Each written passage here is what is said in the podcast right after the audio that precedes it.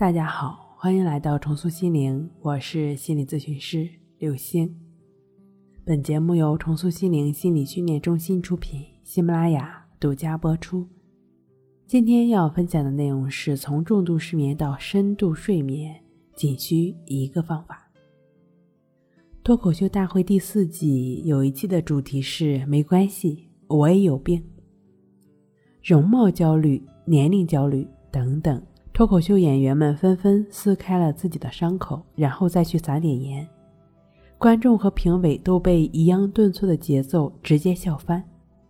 如果说这种自嘲的方式悦人，还有一个演员他悦人又悦己。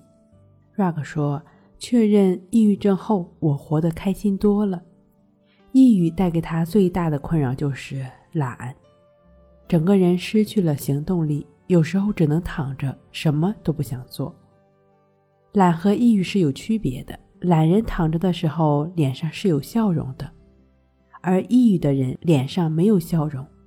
他说：“我开始明白，我脑海里的那些负面的东西，它不是我，它是一种病。看到是最佳的疗愈，觉察是疗愈的开始。抑郁就像黑狗，赶不走，打不死，但是……”抑郁只是抑郁，并不是真正的你。当觉察到自己正处于抑郁中的时候，你需要有意识的将自己跟抑郁分开。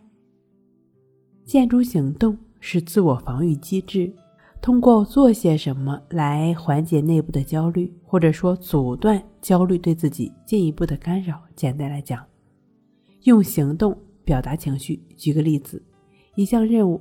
你按照老板的想法改了 N 个版本之后，最后还是用你最初的那一版。你对这个外行老板嗤之以鼻，但又不能表现出来，你就直接炒了他。无论是抑郁还是建筑行动背后的焦虑、压抑，或者是莫名的恐惧、不安、疑病、强迫，这些都跟一个东西有关：这颗容易焦躁难耐的心。容易陷入胡思乱想的心，容易被负面的沼泽牵着鼻子走，容易纠缠不断纠结的心密切相关。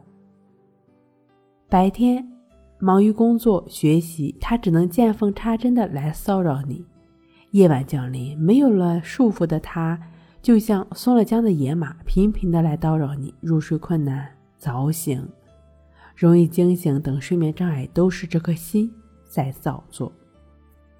来访者肖先生最近总觉得头里面有点神经疼，去医院检查并没有什么问题，医生说是跟他近半年的严重失眠有关。半年来，他晚上睡不着，半夜经常醒来又很难再睡下去，直到天亮。因为睡不好，人焦虑又急躁，在单位一听到不顺心的话或者看到不顺眼的同事，更加烦躁。不想跟别人说话，同事之间聊天开玩笑，他很敏感，很容易生气，气色越来越差，脱发非常严重。原本想听医生的建议，吃上药睡个觉，又怕被同事发现自己心里有病，好不容易劝说自己吃了药，有几天睡得还行，但有一天忘记吃药了，后来再怎么吃都不管用了。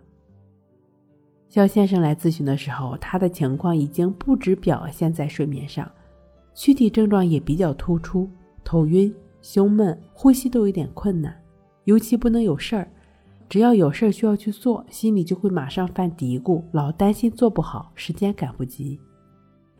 接纳对于失眠的朋友来讲，总会听到，接纳不是逆来顺受，而是不评判的心，觉知的心。在与肖先生的咨询过程中，我很少提到接纳、顺其自然。一旦提及某一个概念，原本就容易追求完美的心，更容易抓着这个词不放，忽略了接纳症状的真正要义。事实上，接纳自己的不接纳也是一种接纳，因为行动比语言更直接，才有了建筑行动的表达。简单的情绪。当我们觉察到时，他已经被关注、被理解；能够在很大程度上消散。对于抑郁、焦虑、强迫失眠的人来讲，如果隐藏在心底的这股暗流、这种执念、推动焦虑、增强压力的这股力量不能被去除、不能被解除，就算是当下接纳了，它还是会以其他的形式表现出来，甚至爆发。